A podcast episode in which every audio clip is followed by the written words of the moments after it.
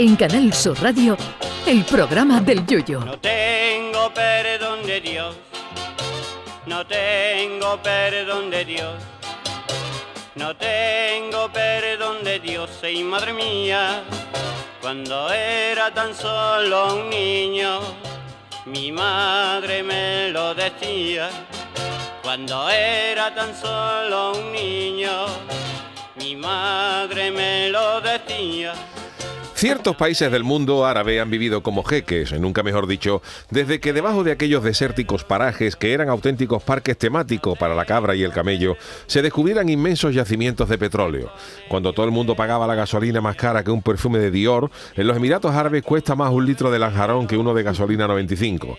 Ello provocó que los emires y los sultanes del Golfo Pérsico hayan gastado sin límite en las más diversas pamplinas, como aquella vez de un jeque que fletó un avión para transportar a sus 80 halcones. Otros se han comprado mansiones donde la casa del perro es mejor que la tuya y al animal no le dan pienso, sino mil euros diarios para que el perro se compre lo que quiera.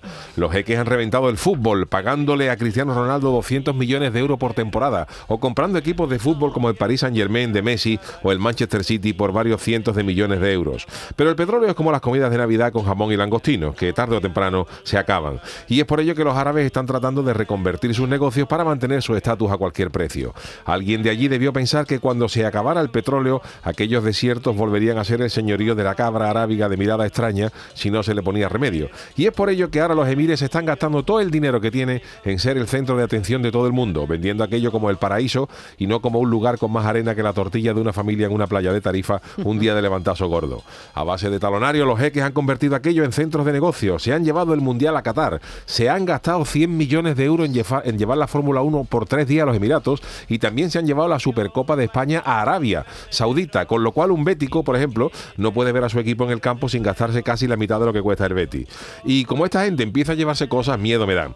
A mí no me extrañaría nada que, por ejemplo, el concurso del Falla del 2030 se hiciera en un teatro de Dubái con premios de 5 millones de euros a la mejor chirigota, cosa que quizás me haría plantearme mi vuelta al carnaval.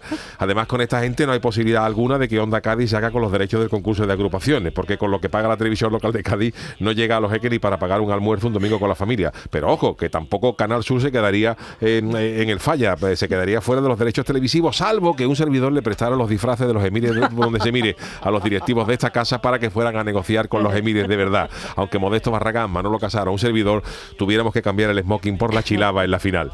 Y ojo que la Semana Santa no se la llevan porque choca con sus costumbres religiosas, que si no veíamos a la gente cantándole esa eta al Nazareno subió en los balcones de esos palacios de las mil y una noche. En fin, que disfruten de lo que tienen, que ya cualquier cosa se lo van a llevar los árabes. Veremos a ver si las campanadas de Nochevieja del 2023 no se dan desde la Puerta del Sol de Dubai y en vez de 12 humas nos comemos 12 dátiles. Tiempo al tiempo. Ay, mi velero, velero mío. Canal Sur Radio. Llévame contigo a la orilla del río. El programa del Yoyo.